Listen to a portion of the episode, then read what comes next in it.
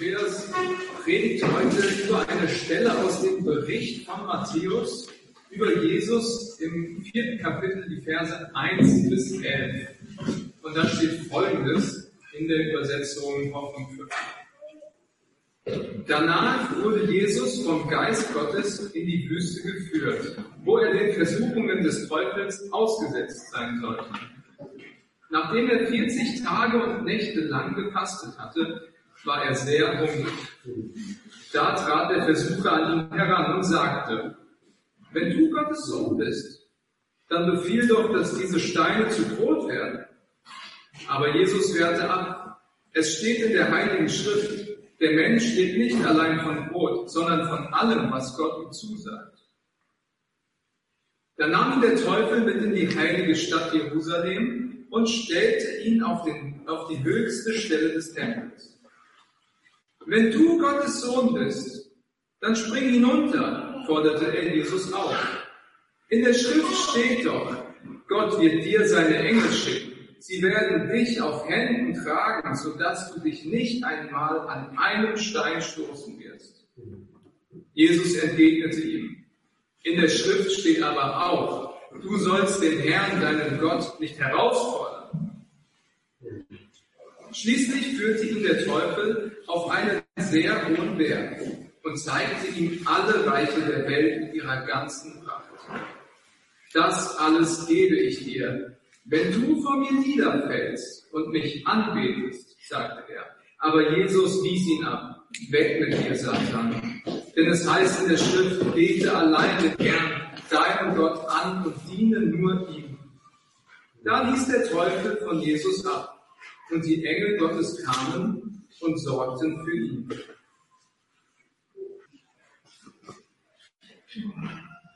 Ihr Lieben, wir leben in einer Welt der Versuchung. Hätte es keinen besseren, positiveren Predigt-Einstieg gedacht, denkt jetzt vielleicht der eine oder die andere.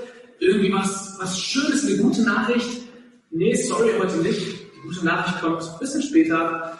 Der Einstieg heute ist, wir leben in einer Welt der Versuchung. Und Versuchung würde ich jetzt erstmal ganz platt so definieren, ist das in deinem Leben, in dieser Welt, was dich vom richtigen Weg abbringen will. Was dich von Gottes guten Weg wegführen will. Was dich aus Gottes offenen, liebevollen Armen weglocken will. Was das Gute, was Gott für dich bereithält und was Gott durch dich für deine Mitmenschen und für diese Welt bereithält, der dich davon wegziehen möchte. Unter dem Lesungstext in euren Liedblättern, digital oder ausgedruckt, findet ihr dieses Bild hier, was Isa gemalt hat. Darauf gehen wir gleich noch näher ein. Da ist die Versuchung, finde ich, total treffend dargestellt, als so schwarze, eklige Hände, die nach einem greifen. In dem Fall nach Jesus, dazu kommen wir gleich. Aber ich glaube, für unser Leben, für dich und mich geht es genauso. Versuchung, das sind so Hände, eigentlich unsichtbare Hände und vielleicht auch nicht immer so eklige Hände, sondern manchmal ganz schön schön aussehende Hände für uns, die nach uns greifen, die uns wegziehen wollen von Gottes guten Dingen, von Gottes guten Willen, von Gottes guten Weg, die uns weglocken mit sehr verführerischen Dingen, mit Dingen, die uns locken, uns reizen, die wir gerne hätten. Wir leben in einer Welt der Versuchung. Das gilt für Nichtchristen und es gilt für Christen. Also selbst Paulus, der wirklich einen großen Unterschied zwischen Nichtchristen und Christen macht, lest mal seinen Römerbrief, ähm, der einen starken Kontrast zeichnet zwischen einem Leben vorher, bevor wir mit Jesus unterwegs waren, und jetzt, nachher, wo wir mit Jesus unterwegs sind. Selbst dieser Paulus, der weiß, dass es im Leben von uns Christen so etwas wie Begierde gibt dass es Versuchungen gibt, Verführungen. Und es ist ein großes Thema für Paulus immer wieder, wie können wir diesen Versuchungen widerstehen? Noch einmal, wir leben in einer Welt der Versuchung. Und diese Versuchungen sind total vielfältig. Also so wie unsere Gottesdienste hier in Präsenz oder dort digital zugeschaltet, so sind auch Versuchungen. In Präsenz, manchmal digital. Und ich glaube, vielleicht lehne ich mich ein bisschen aus dem Fenster jetzt, aber ich glaube, es gibt so drei große Bereiche, wo die meisten der Versuchungen in unserem Leben, in deinem und in meinem, zuzuordnen sind. Und es sind wahrscheinlich verschiedene. Du hast vielleicht andere als ich und die Person links von dir, andere als die Person rechts von dir oder links von dir auf dem Sofa oder wie auch immer. Drei Bereiche. Der erste Bereich, den möchte ich beschreiben mit Macht. Versuchungen, die mit Macht zu tun haben, mit Einfluss, die vielleicht auch mit Ansehen und Anerkennung, mit Standing zu tun haben oder mit Karriere, mit Erfolgen, wo häufig Einfluss mit einhergeht. Und verstehe mich nicht falsch. Macht und Einfluss ist nicht an sich schlecht. Das sage ich nicht. Es gibt gute Wege, mit Einfluss und mit Macht umzugehen, und es gibt schlechte Wege. Was ich an der Stelle sagen möchte, ich glaube, dass viele Versuchungen in diesem Bereich liegen, uns von dem guten Weg rüber zum schlechten Weg zu ziehen. Also erstens Macht und diese anderen Stichworte, die ich da genannt habe. Das zweite, das wäre Geld. Versuchungen im Bereich von Geld, von Materiellem, von Statussymbolen, von Besitz, wo unsere Gier angesprochen wird. Und wieder, Geld ist an sich überhaupt nichts Schlechtes. Es gibt gute Wege, mit Geld umzugehen, Geld zu einem Segen werden zu lassen. Und es gibt auch schlechte Wege, mit Geld umzugehen, wo Geld auf einmal zum Flug wird. Für uns selbst und für andere. Und der dritte Bereich, einige von euch warten da vielleicht schon auf, ist Sexualität. Auch da gibt es eine Reihe von Versuchungen. Und auch hier gilt, Sexualität ist überhaupt nichts Schlechtes, eine Reihe von Versuchungen die mich von dem einen Bruder zum anderen ziehen. Also drei grobe Bereiche Macht, Geld, Sexualität. Versuchung ist vielfältig. Manchmal wie so eine Hand, die von außen an uns zerrt oder die uns lockt. Manchmal empfinden wir das aber auch als etwas in uns, als Gedanken, die uns auf einmal kommen oder als, als Gefühle, die in uns aufsteigen. Und ich möchte jetzt relativ am Anfang dieser Predigt dir eine Frage stellen, die du ganz still für dich an bedenken darfst. Was sind die großen Versuchungen im Leben? Zähl nicht mehr als ein oder zwei auf. Was sind die großen Versuchungen in deinem Leben? Die, die immer wieder kommen. Die immer wieder an die Tür klopfen. Und ich vermute, dass die allermeisten von euch schon, während ich die ganze Zeit über Versuchung rede, so an eins, zwei, drei Dinge denken müssen. Ich habe Versuchungen in meinem Leben. Die wechselhaften und nicht so problematischen, also die, die ich ganz gut im Griff habe, und auch die, die immer wieder kommen und die mir zu schaffen machen. Wo ich immer mal wieder Siege erringe und manchmal auch Niederlagen einstecke. Versuchung. Wir leben in einer Welt der Versuchung. Wir leben in einer Welt der Versuchung und als Jesus in diese Welt gekommen ist, dann kam er in eine Welt der Versuchung.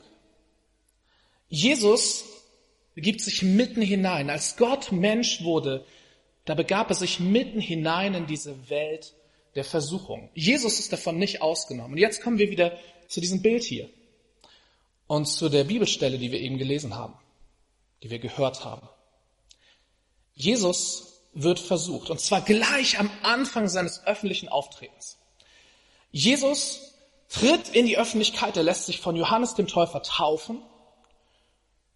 Und was als nächstes passiert, ist, dass der Heilige Geist den in die Wüste führt und nach 40 Tagen und 40 Nächten Fasten, das heißt nichts essen, da kommt der Teufel mit seinen Versuchungen. Und die erste Versuchung, die Matthäus hier berichtet, ist Brot mach doch aus diesem Stein Brot. Und da kann man jetzt denken, ja, Brot, was ist das für eine Versuchung? Also zumindest wir hier in unserem äh, wohlernährten Land. Aber ich muss sagen, gerade weil ich in diesem wohlernährten Land lebe, nach 40 Tagen Fasten fände ich Brot eine ziemlich dufte Sache. Ist schon irgendwie verführerisch. Und so steigern sich die Versuchungen bis hin zu, ich gebe dir die ganze Welt. Jesus, ich gebe dir die ganze Welt, wenn du mich anbietest, sagt der Teufel. Was eine Versuchung. Jesus ist der Versuchung ausgesetzt, so wie du, so wie ich. Aber es gibt einen erheblichen Unterschied. Jesus bleibt standhaft. Immer. Bedingungslos. Nicht so wie du und ich, vielleicht meistens. Also, also schon häufig. Immer mal wieder wirklich. Manchmal halt auch nicht. Jesus bleibt standhaft. Jesus ist der standhafte Überwinder. Im ersten Johannesbrief, Kapitel 3, Vers 8, da steht, dass der Sohn Gottes erschienen ist, um die Werke des Teufels zu zerstören. Nochmal, da steht, Jesus ist gekommen, um die Werke des Teufels zu zerstören. Und ein erheblicher Teil der Werke des Teufels sind Versuchungen. Jesus ist gekommen, um das kaputt zu machen, um das zu überwinden. Und das wichtigste Datum dafür ist der Tag, wo Jesus am Kreuz hing und starb. Und der dritte Tag, als das Grab leer war, weil Jesus auferstanden ist. Da, an Ostern, auf dem Weg dahin sind wir gerade, da ist Jesus als Überwinder klar zu sehen. Jesus ist der Überwinder von Sünde, von Tod, von Teufel. Jesus ist der Sieger.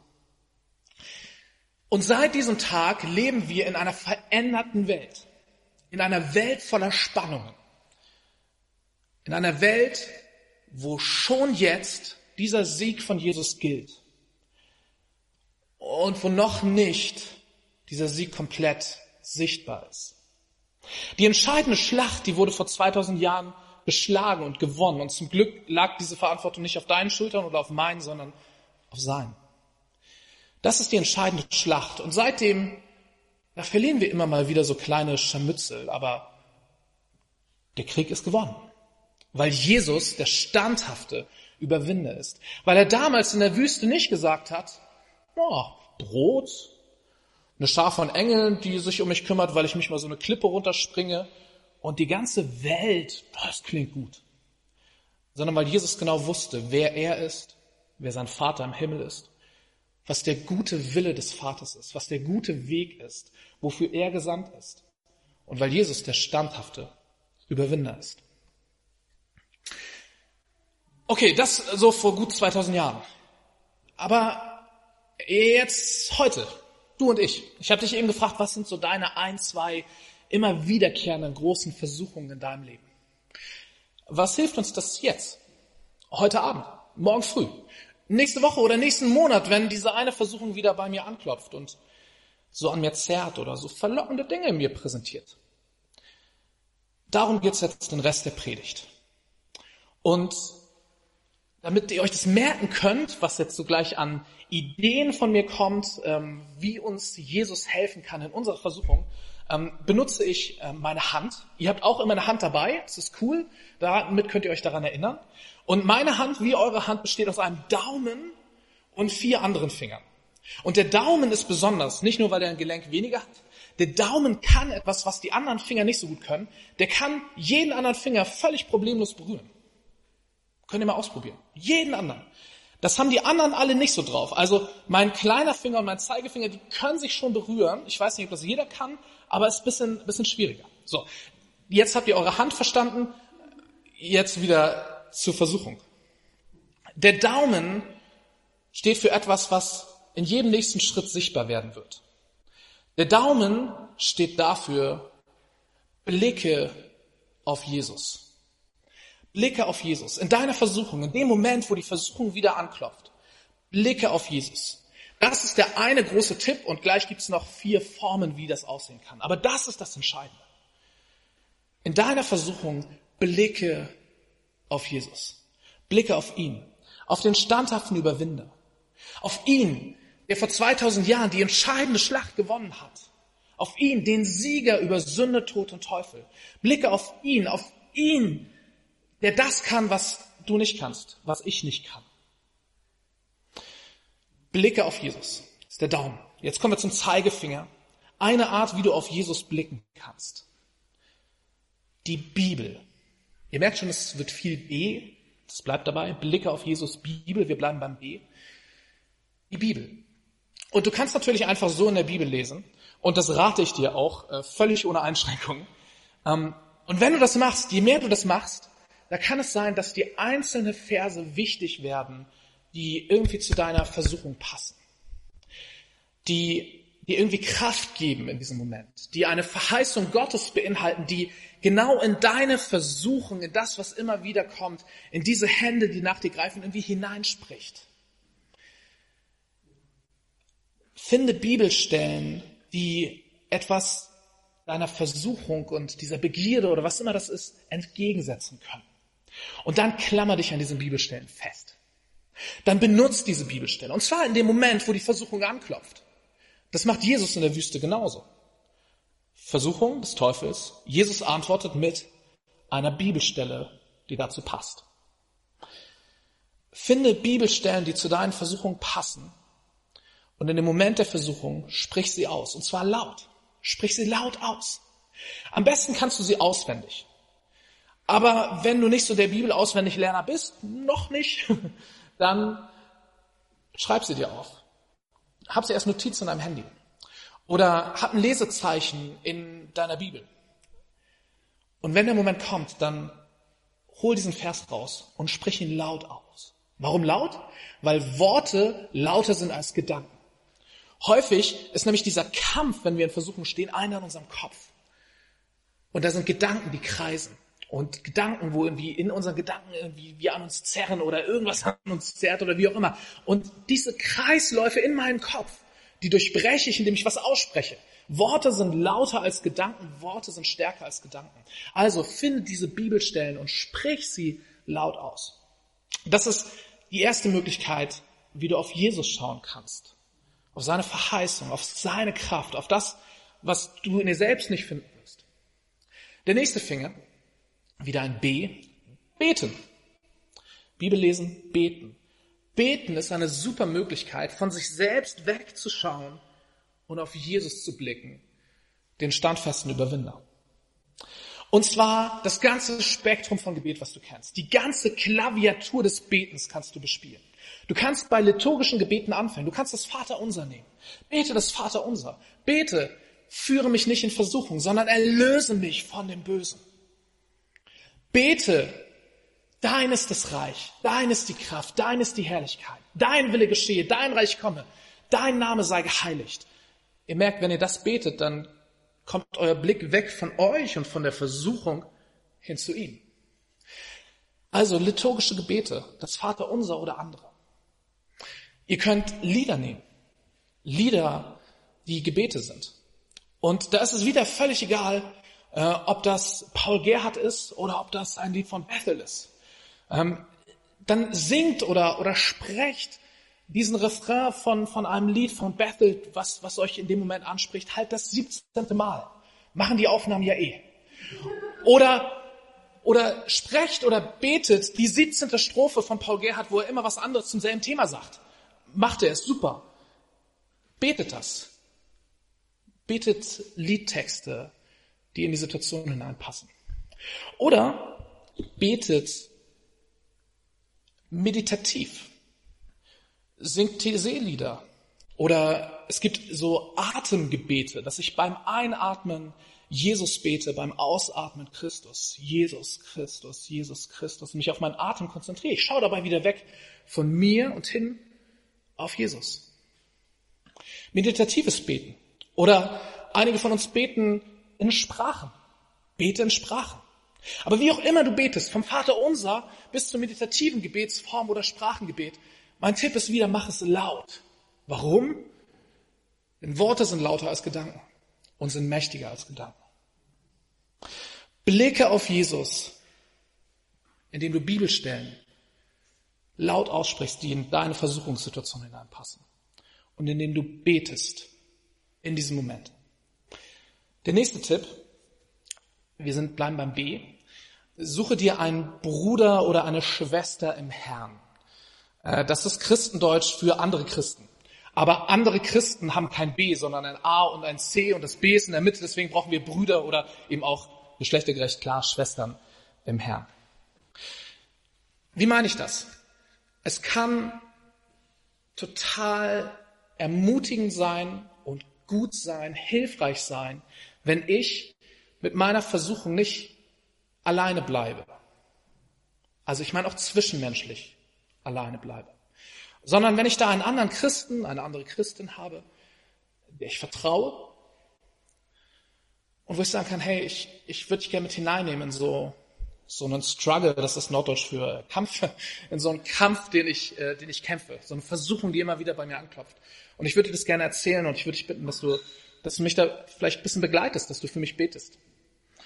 Ähm, und wenn das eine gute, gutes Verhältnis ist, kann es auch sein, dass ich in dem Moment, wo die Versuchung bei mir anklopft, äh, mein Handy zücke und meinem Bruder im Herrn eine WhatsApp schreibe oder SMS und sage, hey, es ist gerade wieder soweit, kannst du für mich beten? Oder, oder anrufe und sage, hey du, es ist gerade wieder soweit, können wir mal kurz, kurz äh, zusammen laut beten? Ähm, das sind alles Möglichkeiten, die über das hinausgehen, was ich alleine machen kann und die mir helfen können. Also ein Bruder oder eine Schwester im Herrn. B's. Blicke auf Jesus. Bruder oder Schwester im Herrn, die können mir helfen, auf Jesus zu schauen, diesen anderen Blick zu bekommen. Das ist, glaube ich, eine der wertvollsten Dinge, die auch Predigten tun, dass sie uns alle immer wieder daran erinnern, hey, schau auf Jesus und uns Jesus vor Augen malen. Das ist das Großartige unserer Gottesdienstreihe jetzt, dass wir uns gegenseitig Jesus vor Augen malen. Dinge, die ich zumindest so nur für mich manchmal ein bisschen vergesse. Der letzte Punkt, der kleine Finger. Blicke auf Jesus, Bibel, Beten, Bruder und Schwester im Herrn. Beichte. Beichte, das ergibt sich fast sinnfällig aus äh, meinem Bruder im Herrn, äh, aus der Person, der ich mich da anvertraut habe. Ähm, ich möchte eine Lanze brechen für die Beichte. Wir auf evangelischer Seite, wir machen das ja nicht so, dass wir zu einem Priester gehen in so einen Holzkasten und danach Paar Ave Maria und Vater Unser beten. Ich bin auch ganz dankbar für, dass wir eine freiere Form haben. Ich finde es wirklich überzeugend. Aber wir haben eine andere Form. Und das vergessen wir auf evangelischer Seite leider viel zu oft. Wir haben eine Form der Beichte. Und zwar kannst du einfach zu einem anderen Christen, zu einem Bruder oder einer Schwester im Herrn gehen und sagen, hey, ich, ich würde gern was beichten. Und das, was dann passiert, ist relativ einfach. Wenn ich das Bedürfnis habe Bedürfnis hab zu beichten, weil da wieder diese Versuchung angeklopft hat und ich diesmal halt nicht so standhaft war wie Jesus, der standhafte Überwinder, dann kann ich zu meiner Vertrauensperson gehen, zu meinem Bruder im Herrn und sagen, hey, ich, ich würde gern wieder beichten. Und dann erzähle ich ihm einfach, was passiert ist. Und dann wird er sagen, okay, lass uns das vor Gott bringen. Und dann erzähle ich Gott, was passiert ist. Ja, ich weiß, er weiß es schon. Aber man nennt das Bekennen. Bekenne das Gott. Ich spreche es nochmal laut aus. Ihr merkt, ich bin Fan von lauten Worten. Es hat eine Riesenkraft, es laut auszusprechen und nicht nur in meinem Herzen. Ich spreche es aus, ich erzähle es Gott. Und ich sage Gott, ich bekenne dir, dass ich das getan habe und, und es tut mir leid und ich bitte dich um Vergebung. Und ich sage das, obwohl ich weiß, dass vor 2000 Jahren äh, die Vergebung schon passiert ist, dass das das Ereignis ist, dass es nicht an meiner Bitte hängt, sondern dass es am Kreuz hängt. Aber ich tue das. Und dann, nachdem ich das im Gebet gesagt habe, meine Sünde, meine Beichte gesprochen habe, um, um Vergebung gebeten habe, dann passiert etwas Wunderbares, etwas Wunderschönes dann hat mein Bruder im Herrn oder meine Schwester im Herrn das Riesenprivileg, folgende Sätze zu sagen. Andi, im Namen von Jesus Christus, dir ist deine Schuld vergeben. Das ist ein Satz, der, der galt schon vorher.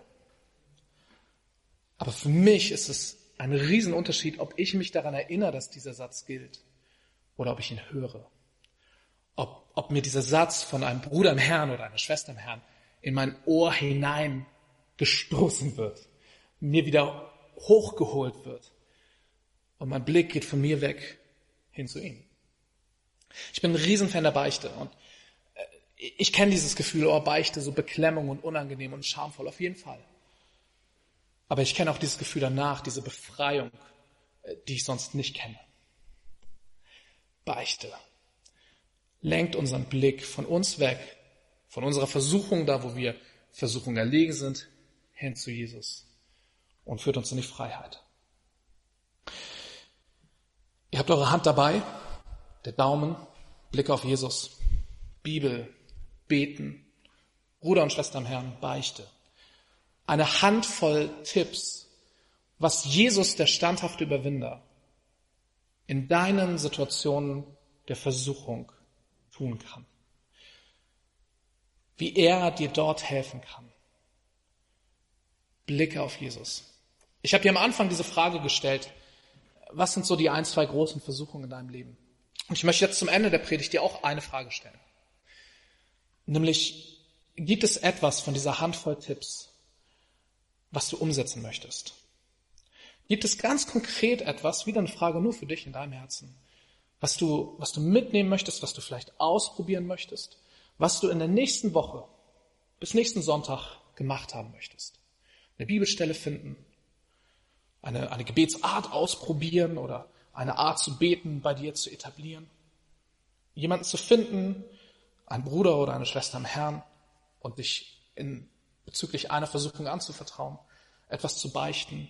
Gibt es etwas, was du machen möchtest?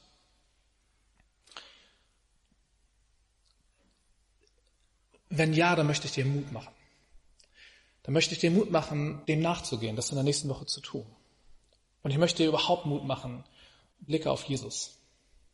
Das gilt für Versuchung und es gilt für alle anderen Themen. Blicke auf Jesus. Und wenn Gottes Volk das möchte, dann ruft es. Amen.